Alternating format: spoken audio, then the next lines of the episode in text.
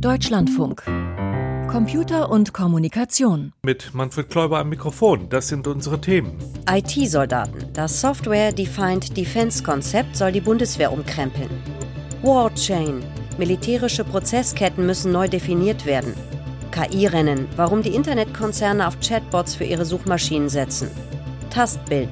Wie moderne Tablets Multimedia-Inhalte für Sehbehinderte präsentieren können. Und das digitale Logbuch. Schwake GPT.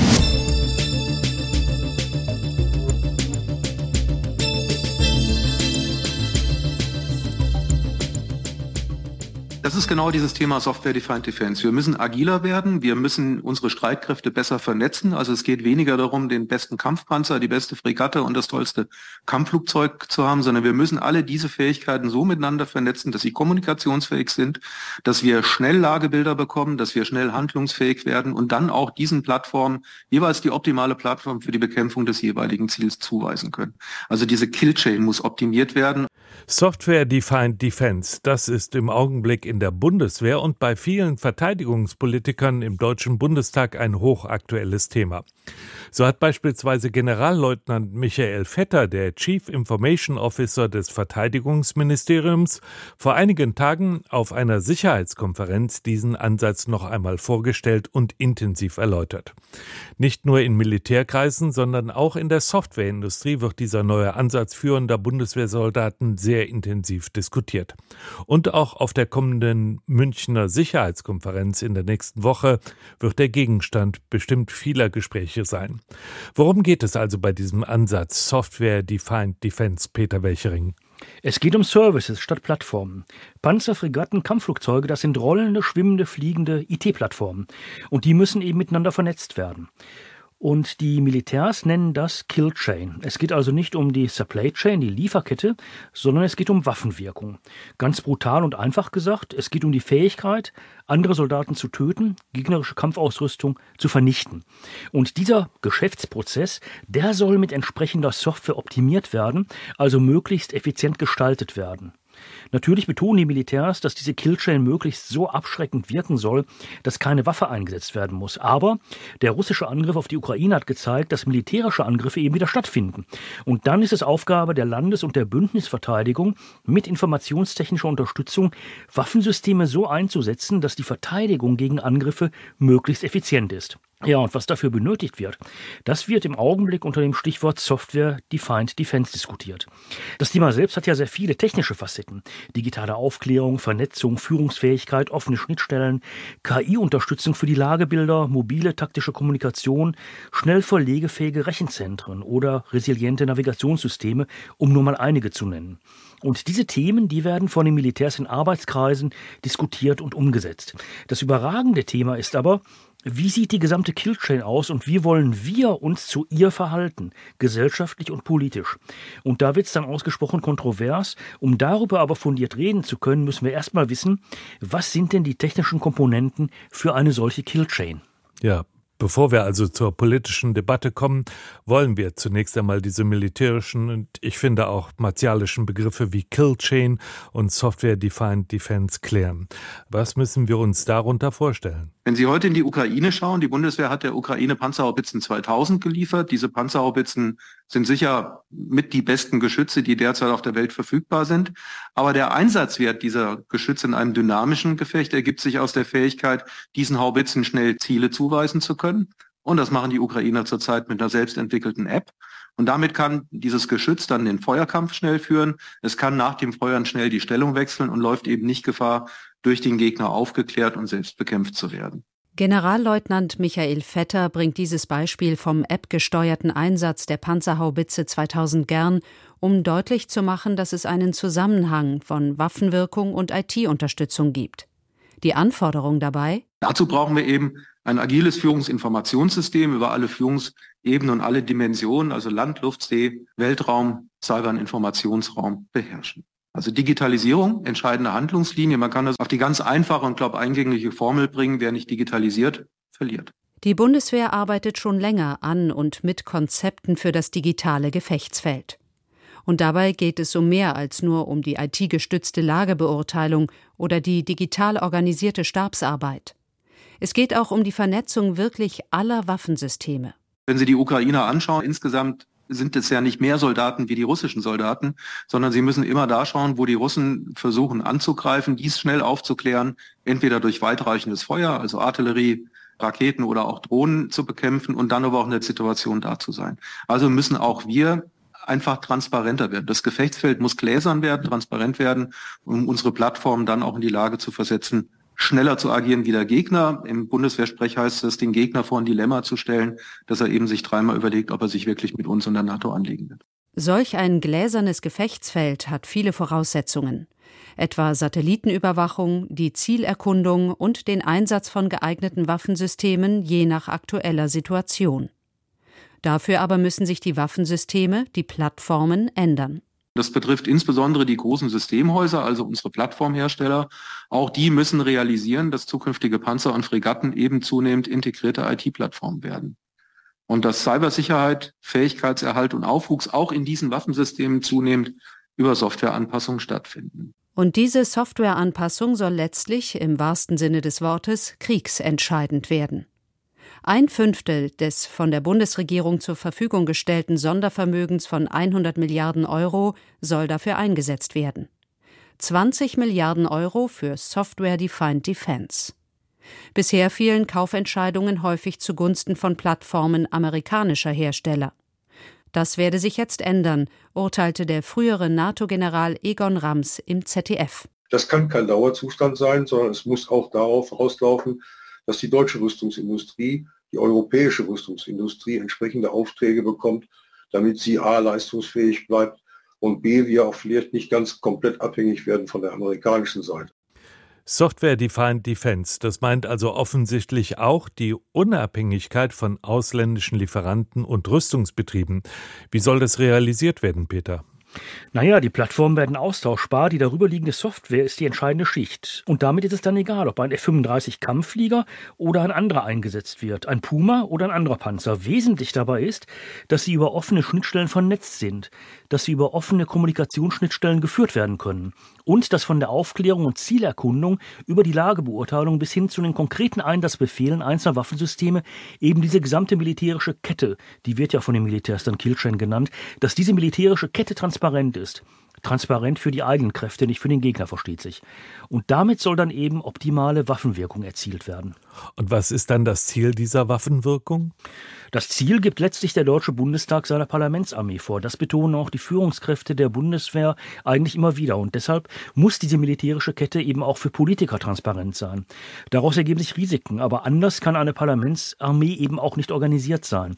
Die Software ist dabei der entscheidende Layer, die entscheidende Schicht. Sie wird auf die jeweilige Plattform aufgesetzt. Und Software Defined Defense bedeutet also so gesehen vom Ziel her den Aufbau einer digitalen Verteidigungsarmee. Dafür sollen dann über 20 Milliarden Euro investiert werden. Darauf hat der CIO, also der Chefinformatiker des Verteidigungsministeriums Michael Vetter hingewiesen. Für welche Technik wird denn dieses Geld benötigt? Ja, das wird fließen in Kommunikationssatelliten, aber auch schnell verlegbare Rechenzentren, die fehlen noch. Und es wird auch eingesetzt werden für KI-Unterstützung bei der Erstellung von Lagebildern. Und dann geht es um digitale Überwachung und Zielerkundung. Das sind so die ganz, ganz hoch priorisierten Bereiche. Letztlich geht es eben um die Vernetzung aller Führungssysteme und dann eben auch um die Plattformen damit auf dem Land, zur See, in der Luft, im Weltraum und letztlich im sogenannten Cyber- und Informationsraum. Und die Vernetzung mit den NATO-Verbündeten, die muss dann eben über genau standardisierte Schnittstellen erfolgen. Software Defined Defense. Auf dieses Konzept will die Bundeswehr in Zukunft setzen und darüber sprach ich mit Peter Welchering. Danke. Der Podcast von Computer und Kommunikation. Kostenlos abonnieren. Überall da, wo es Podcasts gibt. Also dieses Tech-Thema, das hat nun wirklich die Schlagzeilen dieser Woche bestimmt. Microsoft und Google, die beiden Internetgiganten, haben sich nämlich mit ihren Chatbots und der Integration in deren Suchmaschinen der Öffentlichkeit präsentiert. Damit sollen Suchmaschinen endlich Treffer in einer Form liefern, wie man sie eigentlich wünscht nämlich als richtige Antwort auf eine konkrete Frage.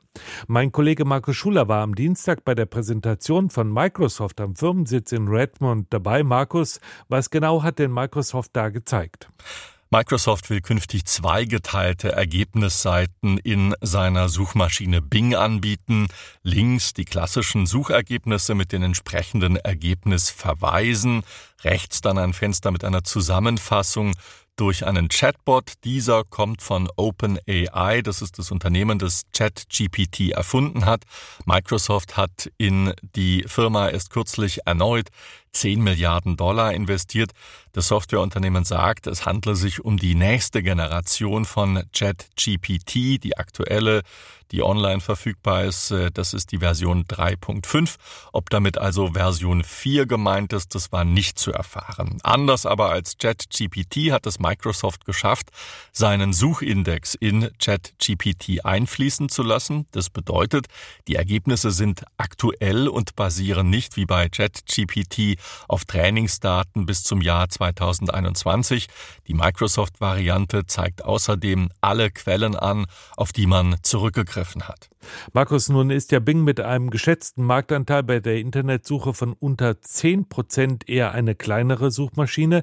Aber was bedeutet denn die Integration von ChatGPT wirtschaftlich für Bing und Microsoft?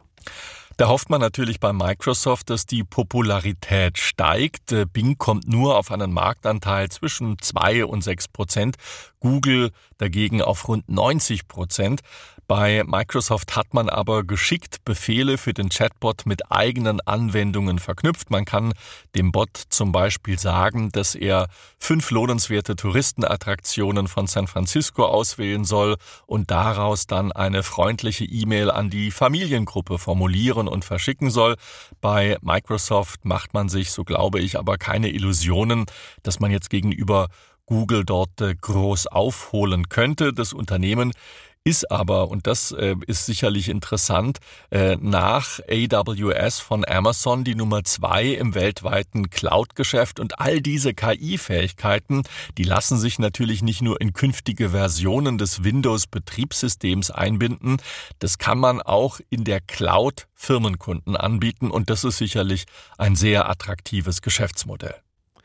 Wenn diese Art von KI-Bots erst einmal am Markt präsent sind, was wird sich dadurch dann ändern?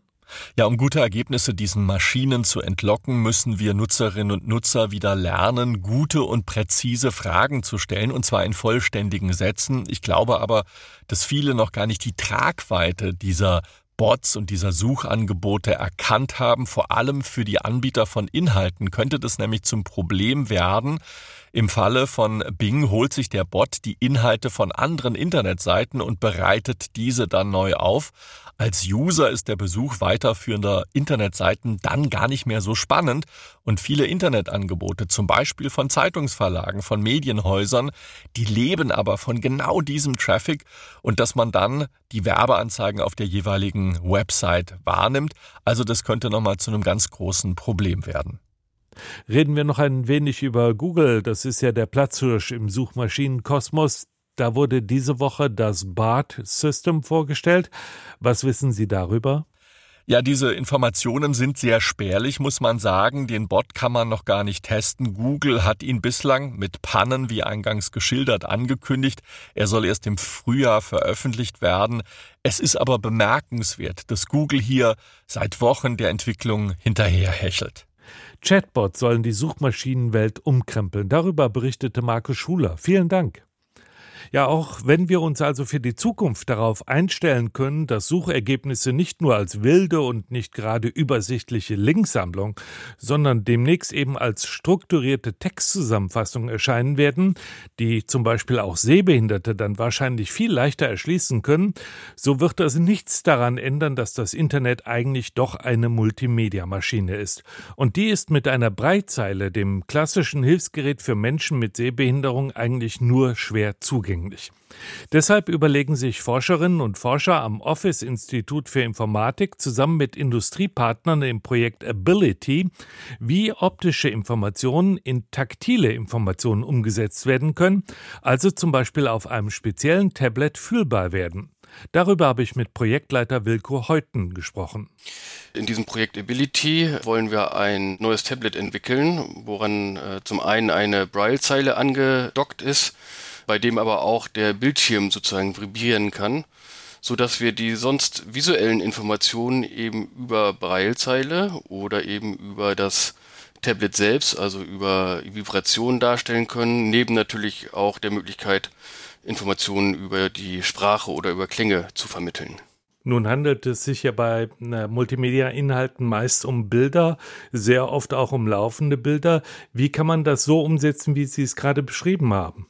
Das ist natürlich eine der großen Herausforderungen. Also selbst wenn wir dieses Gerät an sich schon hätten, müssen wir uns immer noch überlegen, wie können wir denn die Informationen dann über dieses Gerät so darstellen, dass es eben auch blinde Menschen wahrnehmen können.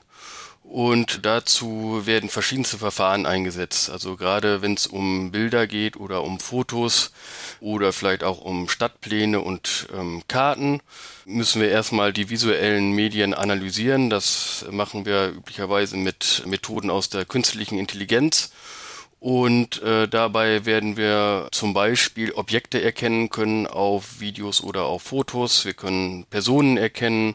Wir können aber auch räumliche Relationen zwischen diesen Objekten und Personen erkennen und beschreiben. Und wir können eben auch Informationen reduzieren. Also das ist eben auch ein besonders wichtiger Aspekt, dass wenn wir diese Informationen nicht über den visuellen Kanal vermitteln können, sondern zum Beispiel über den akustischen oder über den haptischen Kanal, da können wir eben nicht so viele Informationen gleichzeitig wahrnehmen. Das heißt, wir müssen die Anzahl der Informationen reduzieren und bei Bildern ist es eben häufig so, dass wir eben diese Objekte erkennen und dann vielleicht nur noch die Umrisse von Objekten darstellen, die Kontraste vielleicht auch verändern können für Menschen, die noch etwas Restsehfähigkeit haben. Wir können aber auch mit KI-Methoden Zusatzinformationen generieren. Zum Beispiel können wir Bildunterschriften darstellen oder vielleicht sogar kleine Geschichten über die Bilder erzählen. Wir können auch die Ästhetik von Bildern äh, bewerten. Wir können die Stimmung darstellen, Emotionen ermitteln. Ähm, das sind sozusagen alles so vorbereitende Maßnahmen, die wir machen, bevor wir eben diese digitalen äh, Inhalte über das Tablet darstellen. Und wenn wir das dann einmal gemacht haben, dann müssen wir uns noch überlegen, welche Informationen werden eigentlich vielleicht taktil dargestellt, also über das Tablet selbst, über den Screen, der dann vibrieren kann oder über die Braille-Zeile, die sozusagen darunter angedockt ist, oder wann nutzen wir eben tatsächlich doch noch Sprache, damit die Informationen auch effektiv ähm, wahrgenommen werden können. Vielleicht nehmen Sie uns noch ein bisschen mit. Ich kann mir ganz gut vorstellen, dass wenn man zum Beispiel ein Bild von einer KI analysieren lässt, dass man am Ende ja so etwas hat wie eine Hörbeschreibung für Sehbehinderte, wie es sie zum Beispiel beim Tatort gibt. Aber was bedeutet das, dass das taktil mir vermittelt werden kann? Wie genau funktioniert das zum Beispiel bei einem Bild, wenn ich darauf meinetwegen einen Freund abgebildet habe? Ja, das kennen wir ja schon sehr viel auch über zum Beispiel YouTube. Da kann man sich mittlerweile diese Live-Untertitel auch anzeigen lassen oder wie eben auch beim Tatort.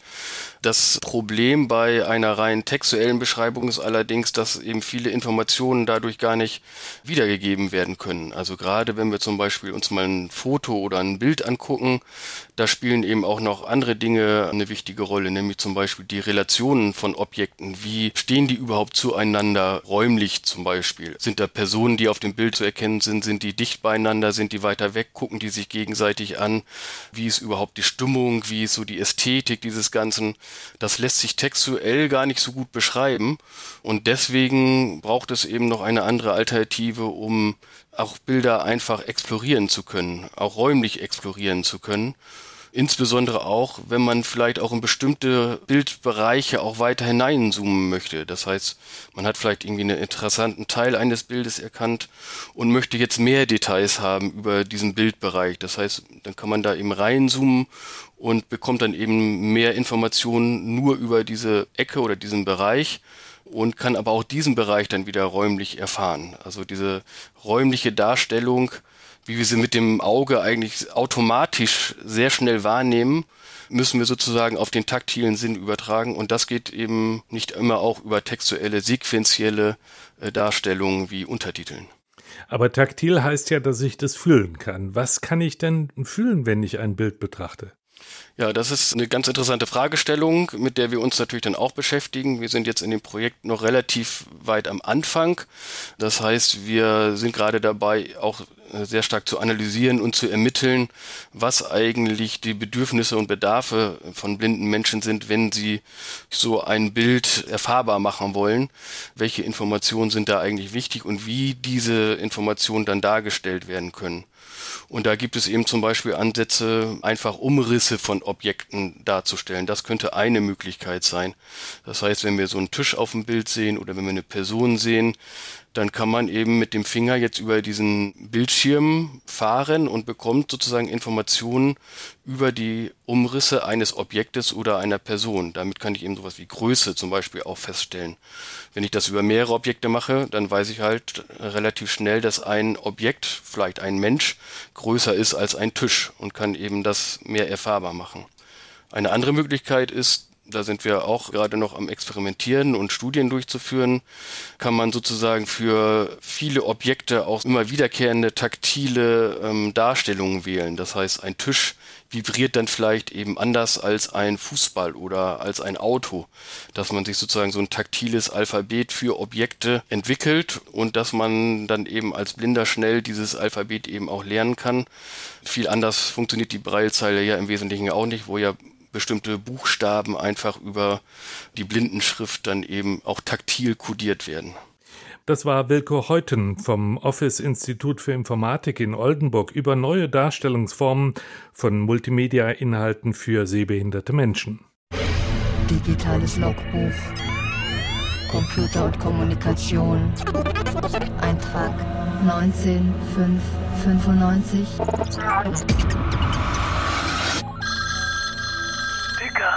Hast du auch so ein Feinddefense? Du willst deine Feinde verteidigen? Sehr löblich von dir. Wenn deine Feinde das auch machen, ist doch alles okay. Wo hast denn das gelesen? Hab ich gehört. Eine Software, die so heißt. Der Feind Defense oder so. Irgendwas mit Krieg. Mit Krieg? Ja, mit Killchain und gläsernem Gefechtsfeld und so damit der Feind gleich weiß, er kann zu Hause bleiben. Es lohnt sich nicht. Knacki, du musst dir mal die Ohren waschen. Software Defined Defense heißt das. Software definierte Verteidigung. Etwa sowas, was äh, ChatGPT für Sprache ist, so eine ähnliche KI für Panzer, Flieger und Kanonen? Genau, eine übergeordnete Intelligenz, die das Geschehen auf dem Schlachtfeld steuert, um den Krieg zu gewinnen. Mit mir der Meinung, dass der Krieg mit Intelligenz wenig zu tun hat? Ja, eigentlich gar nichts. Krieg ist. Krieg ist die Fortsetzung der Politik nur mit anderen Mitteln. Eigentlich ziemlich doof, oder? Ja, den Spruch gibt's aber schon seit 200 Jahren. Stammt von einem ziemlich klugen Menschen. Clausewitz. Den hatten wir in der Schule. Strategie. Genau, wir auch. Seine Ideen sind heute noch gültig. Dass Kriege sind? Nein, Strategie. Dass Kriege doof sind, kommt immer erst nach dem Krieg. Aber wenn Kriege doof sind, warum gibt's dann noch Kriege? Weil Menschen doof sind und glauben, mit immer moderneren Waffen so einen Krieg zu gewinnen bis sie wieder einsehen, dass Kriege doof sind. Und jetzt gibt's wieder modernere Waffen? Genau. Du hast es schon gesagt, Software Defined Defense ist der neueste Scheiß, künstliche Intelligenz. Künstliche Intelligenz intelligenter wäre als menschliche, würde sie doch selbstfliegende Drohnen, Panzer, Bomben und Ballons selber kämpfen lassen. Das spart Ressourcen und Soldaten. Wie wär's mit virtuellen Kriegen? Keine Umweltschäden, keine Opfer, keine Soldaten. Gar keine Soldaten? Naja, nur einige für Notfall bei Stromausfall, sagt die KI. An menschliche Intelligenz glaubt sie erst, wenn's mal eine Schweikkaserne gibt. Digitales Logbuch. Name Nölke Wolfgang. File closed.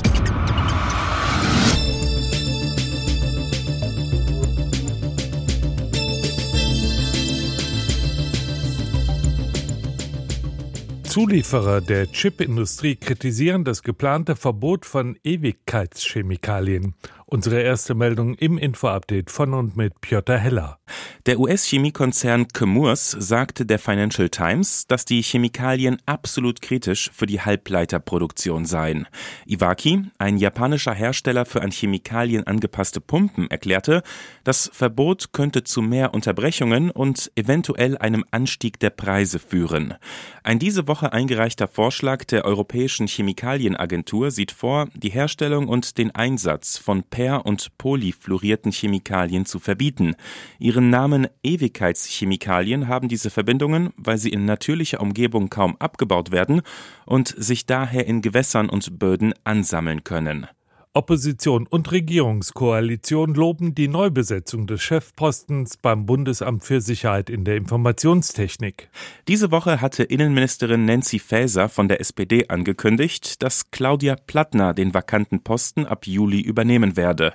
Plattner ist derzeit Generaldirektorin für Informationssysteme bei der Europäischen Zentralbank. Es sei eine ausgewiesene Expertin mit fundierten Vorkenntnissen gewonnen worden, erklärten die grünen Politiker Hahn und Konstantin von Notz. FDP-Innenpolitiker Manuel Höferlin sprach von einer guten Nachricht für die Cybersicherheit und Digitalexperte Reinhard Brandt von der Oppositionspartei CSU sagte, Plattner sei eine der renommiertesten IT-Managerinnen des Landes. Die Bahn will keine Repeater für den 5G-Mobilfunkstandard in ihren Zügen verbauen. Aufgrund der Beschaffenheit der Waggons sind Repeater nötig, um Mobilfunksignale in der Bahn zu empfangen.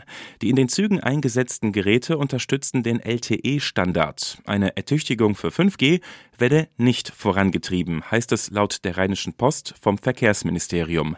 Wie das Online-Portal golem.de berichtet, wolle die Bahn auf neue technische Entwicklungen wie mobilfunkdurchlässige Fensterscheiben setzen. Amazon darf die Arbeit seiner Logistikbeschäftigten weiterhin überwachen.